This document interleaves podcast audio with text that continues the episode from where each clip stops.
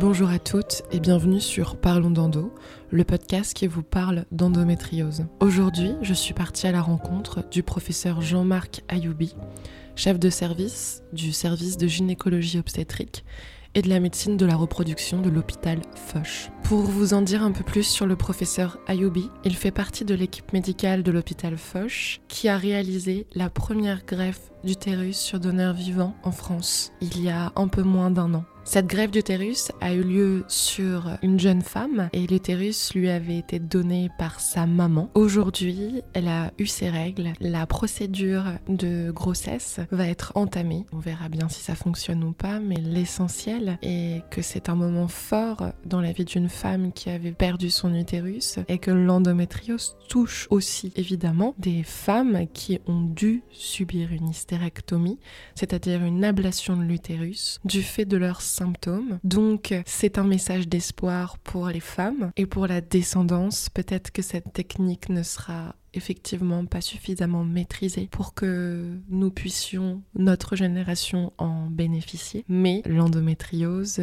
ne gagnera peut-être pas toujours. Je marche dans cet hôpital blanc, propre et beaucoup plus moderne que les derniers hôpitaux dans lesquels je suis allée pour me faire suivre personnellement. Et je m'arrête devant une grande fresque avec des visages de patients et de médecins qui s'entraident. En avançant un peu, on me fait rentrer dans une salle à droite avant les grands couloirs médicaux un peu effrayants, le Living Lab. Et on me dit que c'est la salle de partage entre les médecins, les aides-soignants, les infirmières et les patients qui peuvent venir échanger autour d'un café pour améliorer les conditions de prise en charge. L'ambiance est bonne et je me dis que j'ai encore plus hâte de rencontrer le professeur Ayoubi.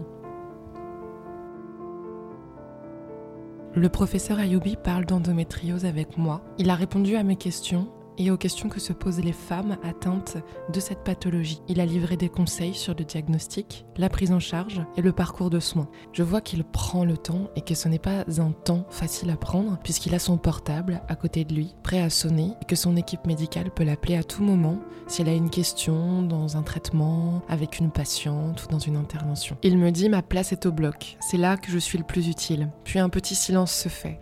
Je lui dis que c'est une manière un peu différente de soigner des gens, d'informer les femmes. Et il me dit oui, mais au bloc, on peut vraiment sauver des vies.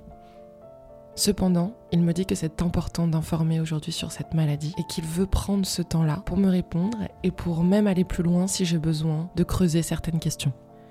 Après avoir été moi-même diagnostiquée puis opérée, je suis partie sillonner la France à la rencontre de femmes atteintes d'endométriose, de proches indirectement touchés, de sociologues, de psychologues, pour comprendre la maladie et son approche, mais aussi les raisons pour lesquelles elle n'a pas été plus connue, plus nommée avant. Et cette chasse aux sorcières qui s'est déroulée pendant des dizaines d'années avec des femmes qui avaient des douleurs fantômes et qui n'ont pas pu vivre correctement alors que cette maladie avait déjà un nom. J'ai aussi recueilli des témoignages, des bonnes pratiques pour lutter contre la douleur, améliorer le quotidien des femmes, mais j'avais envie d'avoir un avis médical d'un médecin qualifié qui connaissait la maladie, qui était aussi gynécologue, engagé et qui souhaitait enrichir le podcast pour rester dans une démarche fiable par rapport à vous. C'est ce que j'ai réussi à faire dans cet épisode qui est sérieux, complet et qui permet de s'alimenter sur le fond des choses et de comprendre le mécanisme de cette maladie qui se développe dans le ventre, dans les organes du péritoine et parfois plus loin dans le corps. J'espère que ça vous plaira. Bonne écoute et on commence tout de suite cette fois-ci avec des questions au professeur Ayoubi pour rentrer dans le vif du sujet. Professeur Ayoubi, bonjour et merci d'accepter de répondre à mes questions aujourd'hui. Je suis venue avec mon baluchon bien chargé de questions que de nombreuses femmes m'ont posées au travers du podcast. Je vous ai présenté ces quelques questions. Vous avez validé l'ordre dans lequel je souhaitais vous les poser. Pour commencer, l'endométriose, c'est quoi, médicalement parlant? L'endométriose vient du mot endomètre. Donc endomètre, c'est la muqueuse qui euh, tapisse euh, l'intérieur de la cavité utérine. Le mot endométriose signifie que cette muqueuse endométriale se trouve ailleurs qu'à sa place naturelle, c'est-à-dire ailleurs qu'au niveau de la cavité utérine. Chaque fois qu'on trouve de, la cellule endométriale en dehors de l'endomètre, on parle d'endométriose. Il y a implantation des cellules endométriales euh, sur les ovaires, endométriose ovarienne, ensuite kyste endométriosique, donc c'est cette implantation de l'endomètre au niveau de l'ovaire, au niveau de, l'intestin, au niveau du péritoine, au niveau de, de utérosacré, euh, quelquefois exceptionnellement au niveau pulmonaire, au niveau des poumons ou euh, ailleurs. L'endomètre délocalisé, donc qui s'appelle endométriose, va subir les mêmes, la même influence hormonale que l'endomètre euh, intra-utérin. Mhm. D'accord? Donc, il va avoir une évolution cyclique avec l'action des estrogènes, puis l'action des progestérones. Il va fabriquer comme des règles. Donc, quand il se trouve à l'intérieur de l'ovaire, ces règles ne sont pas éliminées, vont constituer un kyste. Mm. Ailleurs, bah, ils vont, ça va être cyclique. Et les manifestations de cette endométriose, elle va être cyclique. L'inflammation, euh, les douleurs, euh, les cellules endométriales migrent aux alentours de l'utérus, soit à l'intérieur de l'utérus, ce qu'on appellera de l'adénomiose, mais le professeur Ayoubi nous parlera mieux de cette pathologie que moi, ou alors à l'extérieur de l'utérus, autour des ovaires ou sur les organes du péritoine, ou même plus haut comme il le dit très bien. Mais pourquoi cette migration a-t-elle lieu? Pourquoi les cellules de notre endomètre se retrouvent-elles ailleurs qu'à leur place? Logique en fait c'est la question que je me suis posée et que j'ai posée au professeur Ayoubi. Il y a des femmes qui pensent avoir une part de responsabilité dans leur maladie. Euh, les causes de l'endométriose aujourd'hui, est-ce que la recherche euh, a avancé? Est-ce que vous, vous avez une idée là-dessus? La, première réponse à, vos questions, euh, c'est qu'il n'y a aucune responsabilité de la patiente elle-même sur sa maladie, euh, sur l'endométriose. C'est plutôt l'inverse. Mm. C'est l'endométriose qui a une influence sur la patiente. Et euh, quant aux causes euh, de l'endométriose, grosso modo, globalement, depuis plusieurs années, même plusieurs dizaines d'années, il y a deux théories qui, qui se confrontent. La première théorie, c'est la théorie embryonnaire, qui consiste à dire que la présence des cellules endométriales dehors de la cavité utérine, elle est euh, elle revient à la vie intra-utérine embryonnaire, c'est-à-dire que c'est une délocalisation euh, pendant le stade embryonnaire des cellules endométriales qui se sont euh, implantées ailleurs qu'à leur place pendant le, développement embryonnaire, très très tôt dans une vie. D'accord. D'accord. Donc, qui commence très tôt. Mm. Une... On est très avec au moins des tissus endométriales implantés qui s'y manifestera plus tard. La théorie embryonnaire nous explique donc que nous naîtrions avec de l'endométriose, que dans le fœtus, en fait, l'endométriose serait déjà là, c'est-à-dire qu'il y aurait des cellules endométriales de l'endomètre au mauvais endroit dans notre corps, mais que les symptômes n'apparaîtraient qu'à la puberté, au moment où les oestrogènes ou la progestérone ou en fait les hormones euh, de la, femme se mettraient en route et ces cellules commenceraient à ce moment-là au rythme de notre cycle à saigner et à déclencher surtout des douleurs euh, et des inflammations dans notre corps. Euh, l'autre théorie, qui est une théorie plus, plus mécanique et plus facile à, comprendre, c'est lors des menstruations. Mmh que euh, quand l'endomètre se détache et qui va être éliminé sous forme des règles, que certaines euh, euh, cellules ou amas des cellules endométriales passent par la trompe et vont euh, ensemencer euh, soit l'ovaire, soit l'intestin, soit le, le, ligament euh, hétérosacré ou le péritoine. C'est une autre théorie qui, qui aussi a été développée. Donc voilà le, deux mécanismes possibles de, de l'existence, du développement de l'endométriose. Euh, en tout cas, dans les deux cas, dans les deux réponses, il n'y a aucune responsabilité de la patiente elle-même. La deuxième théorie, qui s'appelle la théorie du reflux, comme le dit très bien le professeur Ayoubi, est générée par euh, la pensée qu'une partie du flux des règles ne s'écoulerait pas par le vagin, mais remonterait par les trompes pour inonder la cavité abdominale. Une sorte d'arrosoir de cellules d'endomètre Rien n'explique encore pourquoi chez certaines femmes susceptibles de développer une endométriose, ces cellules peuvent s'implanter et chez d'autres pas. J'interroge le professeur Ayoubi sur les facteurs environnementaux que l'on m'avait cités euh, lors d'un interview précédent. Euh, parmi les facteurs, en fait, les causes de l'endométriose, on m'avait parlé de la théorie du reflux, la théorie embryonnaire et des facteurs environnementaux. L'argument qui avait été mis en avant, c'est que la fréquence de l'endométriose explosait depuis 30 ans, en prenant un aspect presque épidémique.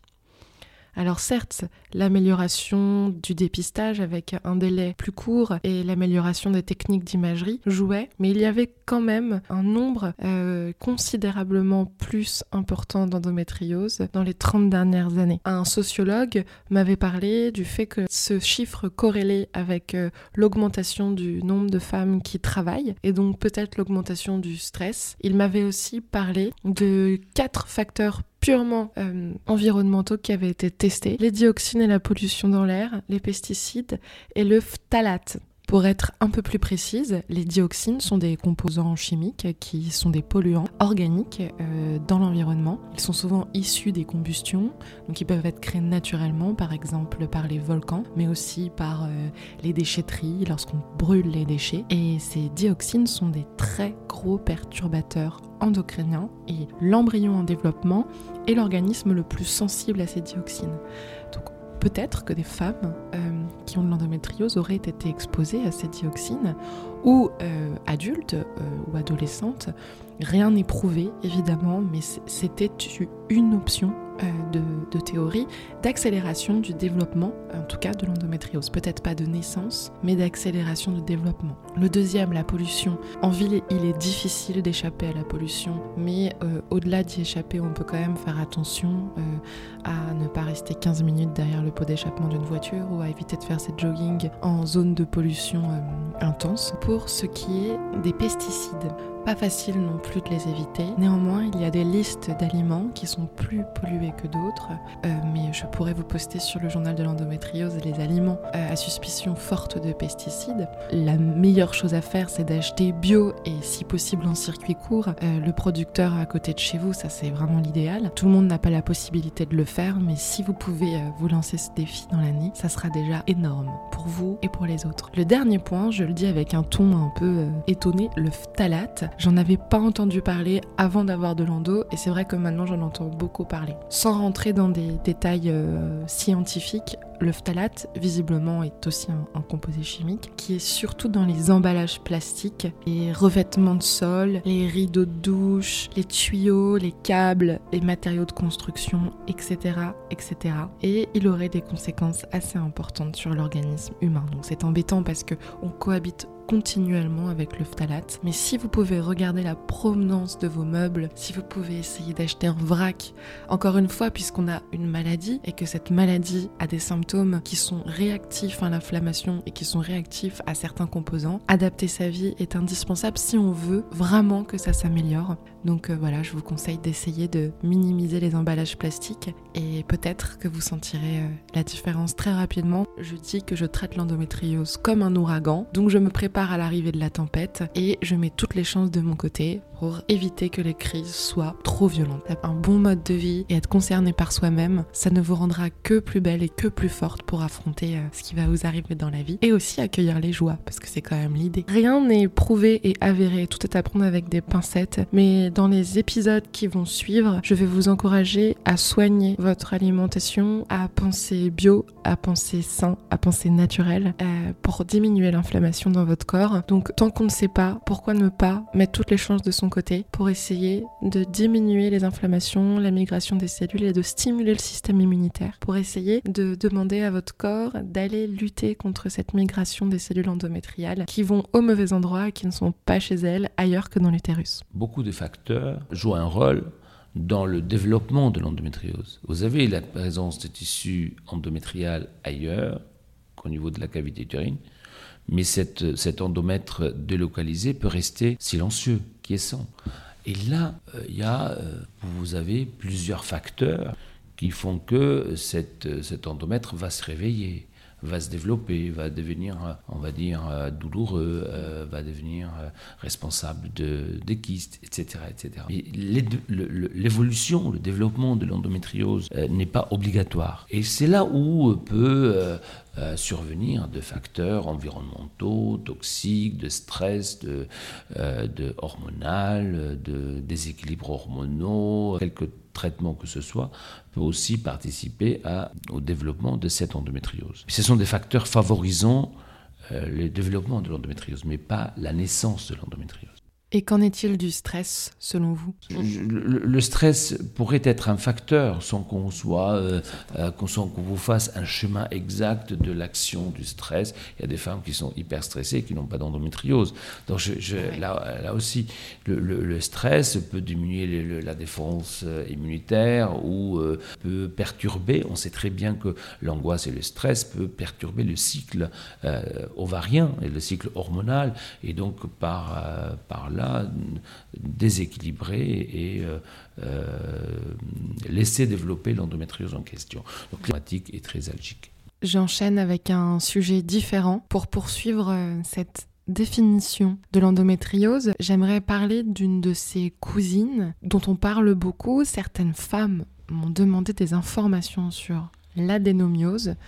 Alors je me suis renseignée un peu de mon côté et voilà ce que j'ai trouvé. Il semblerait que l'adénomiose soit usuellement définie comme étant de l'endométriose interne à l'utérus. Il s'agirait en fait d'une anomalie entre l'endomètre et le myomètre, donc la muqueuse et le muscle des cellules endométriales pénétreraient dans le muscle. Le souci, c'est que cette pénétration crée des douleurs et une inflammation qui peut parfois empêcher la nidification. Lorsque l'adénomiose est importante, le risque de fausse couche chez la femme est multiplié par deux.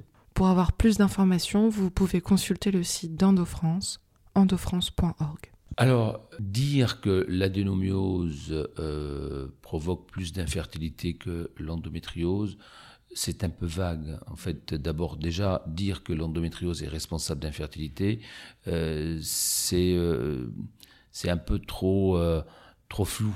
En tant que médecin, le professeur Ayoubi se doit de dire que le nombre d'endométrioses qui rendent infertile est limité. Mais j'imagine que si vous écoutez ce podcast, vous êtes inquiète et que vous avez des symptômes et des douleurs. Pour ma part, par exemple, puisque je pense qu'il est important de partager nos expériences, voilà déjà 4 ans que je ne parviens pas à avoir d'enfant et que mon endométriose en est peut-être responsable. Il n'y a pas de preuve. Cette hypofertilité ne vient peut-être pas de l'endométriose ou peut-être que si, mais en tout cas, je connais la sensation d'avoir peur de ne pas pouvoir fonder un foyer lorsque le moment voulu se présentera. Il y aura évidemment des épisodes sur l'infertilité, avec bonne surprise ou mauvaise surprise, en quelque sorte, ou autre manière de vivre le foyer et l'accueil d'un enfant. Pas forcément donner la vie, mais accueillir un enfant. Voilà, pour le moment, la question que je pose au professeur Ayoubi est tournée de telle manière qu'il met évidemment en garde sur les confusions faites avec l'endométriose. La plupart des endométrioses ne provoquent pas l'infertilité, donc ne vous inquiétez pas trop vite, au contraire, détendez-vous quelle endométriose et quelle infertilité. Vous avez des centaines, des milliers, euh, voire des centaines, des millions de femmes qui ont de l'endométriose et qui sont enceintes naturellement, spontanément, et qui n'ont jamais euh, connu l'infertilité et qui n'ont jamais connu les manifestations de l'endométriose. Tenir compte de l'endométriose dans la prise en charge de l'infertilité est une bonne chose. L'endométriose entraîne, dans certains cas, une baisse de la fertilité. L'adénomiose, c'est une notion qui est plutôt plus récente. L'adénomiose entraîne aussi une diminution de la fertilité. Interroger les patientes, savoir de quoi elles se plaignent. Il n'y a pas de généralisation. D'un côté, il n'y a rien. De l'autre côté, oulala, c'est une maladie euh, catastrophique. Il faut, euh, elle va donner de l'infertilité, de la stérilité, des douleurs, des kystes, voire même des cancers. Non, ce n'est pas comme ça qu'il faut considérer l'endométriose. Pourquoi il m'a semblé intéressant de revenir sur l'œil médical qui regarde l'endométriose?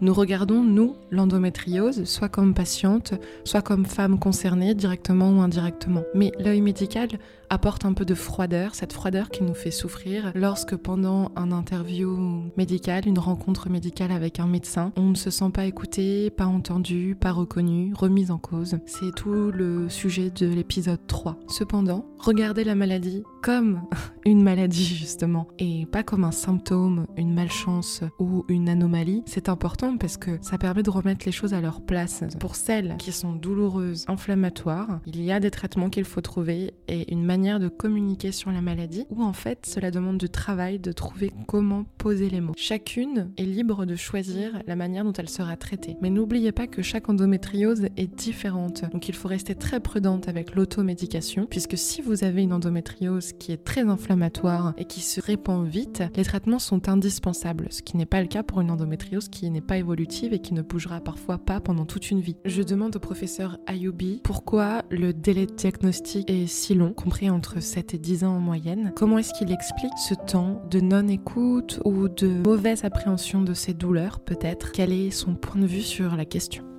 Vous savez, l'endométriose est une maladie euh, insidieuse, une pathologie insidieuse, et elle peut rester pendant euh, très longtemps, plus ou moins silencieuse. Et donc, euh, dans certains, dans certains cas où cette endométriose est peu symptomatique, le patient ne, ne voit pas l'intérêt d'aller consulter. Mais là où on doit agir, c'est à partir du moment où il y a la moindre manifestation. Mm. C'est-à-dire que la douleur, les, algies, la, douleur due à l'endométriose, une douleur quelle, quelle que soit son origine, doit être explorée, doit être traitée. Et si l'endométriose est le responsable de cette douleur, elle doit être traitée. Donc il ne faut pas euh, minimiser euh, l'existence des symptômes et ne pas lier euh, les, euh, les algies pelviennes ou les douleurs euh, qui sont dues à l'endométriose, oui, ce sont les règles qui sont douloureuses, ou ça n'a rien à voir avec l'endométriose, ou c'est cyclique. Ou J'ai tant dit, je ne pousse pas pour l'ultra-médicalisation non plus. Je veux dire, je, je, ne suis pas pour interventionnisme excessif, ni dans l'exploration, ni dans le traitement. C'est il y a des centres, centres spécialisés dans la prise en charge de l'endométriose euh, qui savent très bien ce qu'il faut faire euh, et euh, comment il faut explorer. Et en fonction du degré de l'endométriose et des degrés des symptômes et des douleurs, quelquefois l'intervention peut être aussi nocive.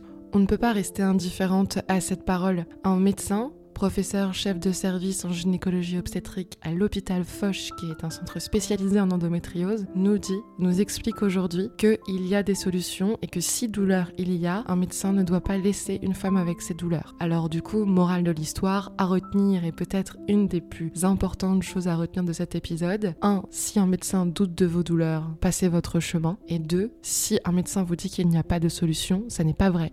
Je vous propose du coup de faire un petit exercice pratique si un jour un médecin ou un membre du personnel soignant vous dit qu'il n'y a pas de solution, répondez-lui que les traitements sont crescendo, qu'il y a d'abord l'hygiène de vie, le régime anti-inflammatoire et la modification de l'alimentation, le sport, les postures de yoga, la relaxation, la respiration, tout ce qui permet d'appréhender différemment les douleurs, les huiles essentielles, les plantes qui changent aussi euh, la manière de fonctionner de l'organisme. Ensuite, si il faut absolument bloquer les règles parce que l'endométriose se développe rapidement, on a la possibilité de prendre une pilule en continu qui bloque les règles et on ne supporte pas toutes de la même manière la progestérone ou les oestrogènes. Donc il est très important de s'écouter au moment où on prend un traitement hormonal et d'oser en changer s'il ne convient pas.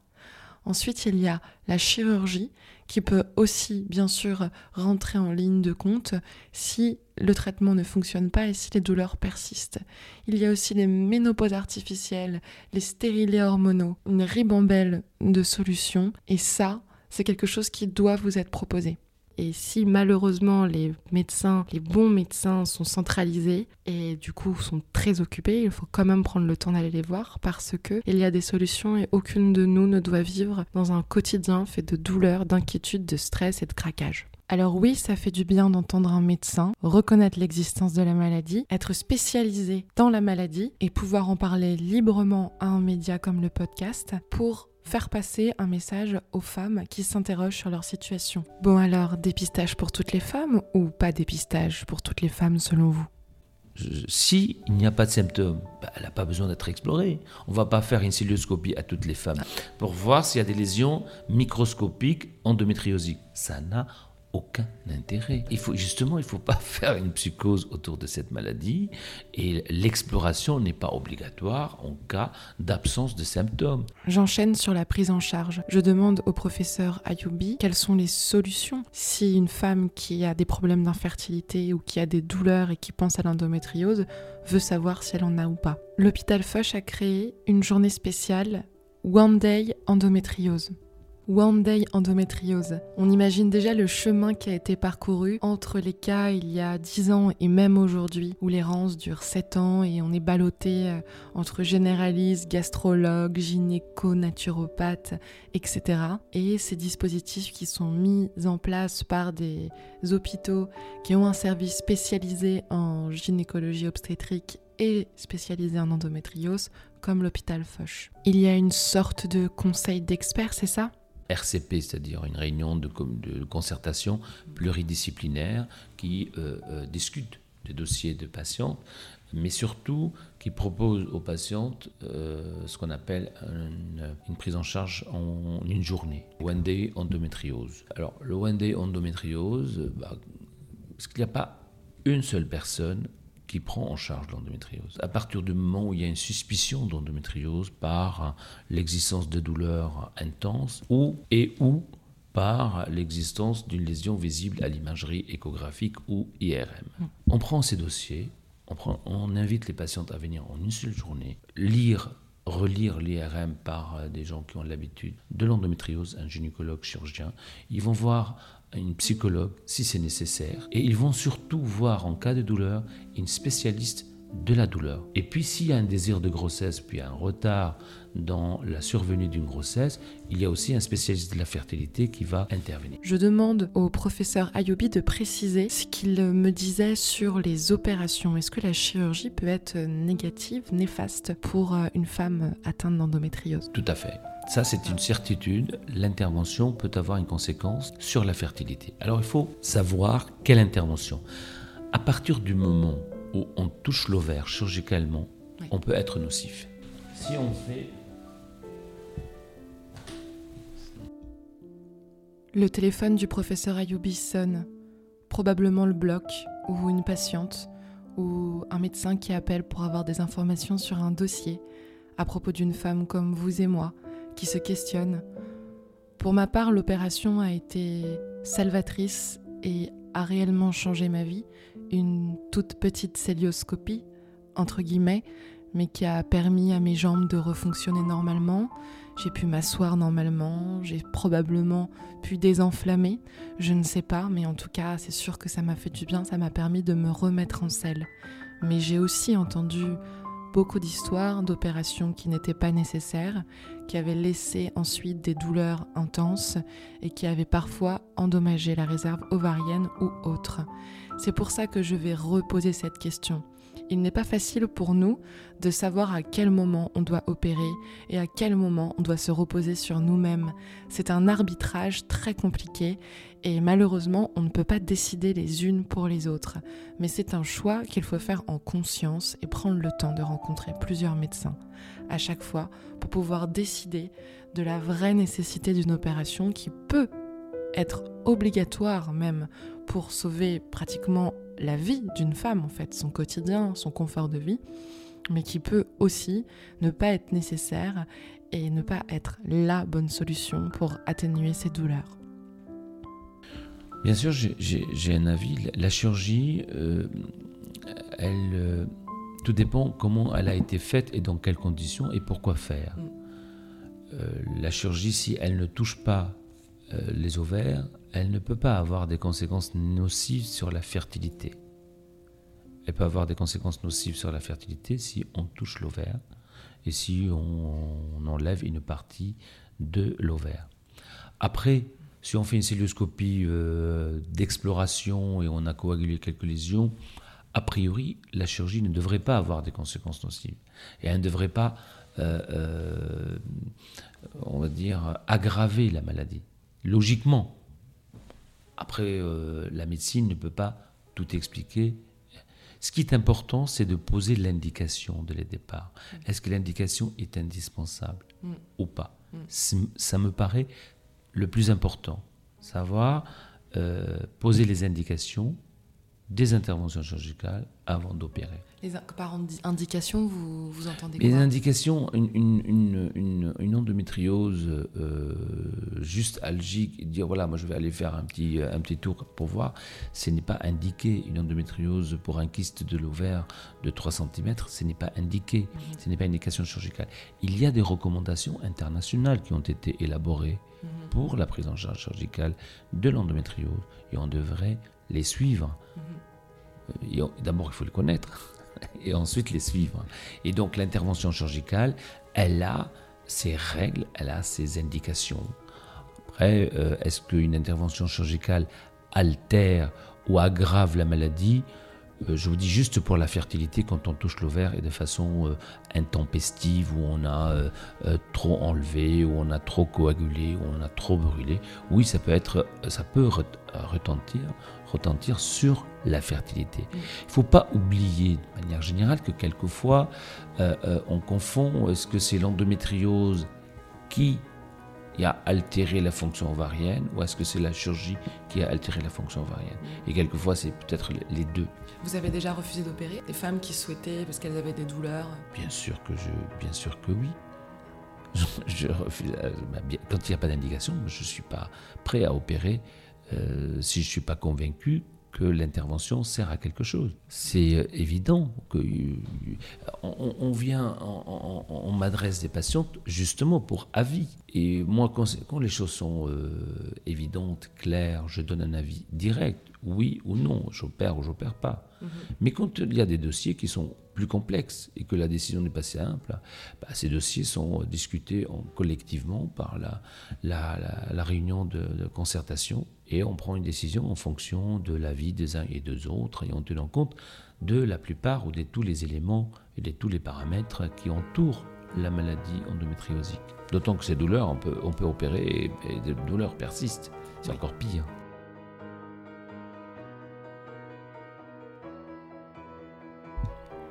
Il reste peu de temps au professeur. J'en profite pour lui poser deux dernières questions. Une question sur les traitements et l'infertilité des femmes, quelles sont les options de PMA, de stimulation?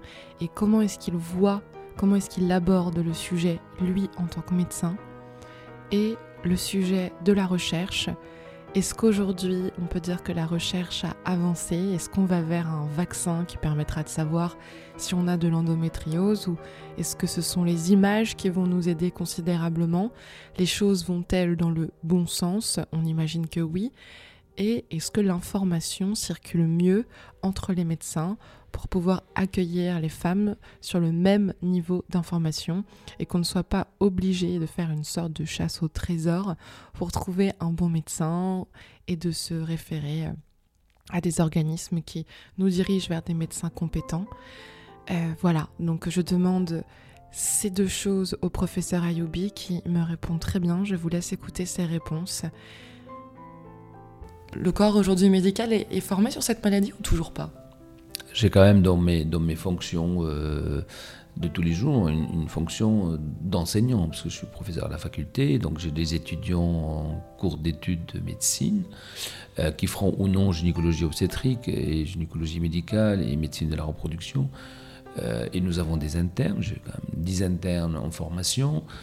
Alors si je me réfère à, tous les cours et, l'enseignement qui est donné sur l'endométriose, euh, selon tous les angles, aussi bien radiologique euh, que psychologique, que euh, algique, que reproductive, je pense que l'enseignement il est plutôt bien fait, d'une manière générale, et à peu près dans toutes les facultés des médecines de France et de Navarre.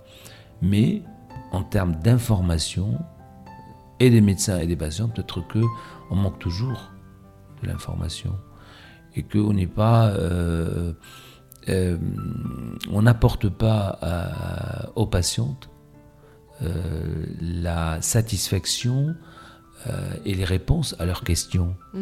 Une question très large. Hum, mais mais je, je, je, vous renvoie à la réponse concernant l'endométriose. Euh, euh, endométriose n'est pas synonyme d'infertilité. Mhm. Endométriose peut être responsable de la diminution de l'infertilité. Après, euh, l'infertilité peut avoir aussi plusieurs euh, causes. L'endométriose d'un côté, le spermogramme de l'autre, les trompes d'un côté, euh, les bilans hormonaux de l'autre, l'insuffisance ovarienne, etc. etc. Mhm. Et donc il y aura certainement une exploration de cette infertilité. Une infertilité, elle a une définition.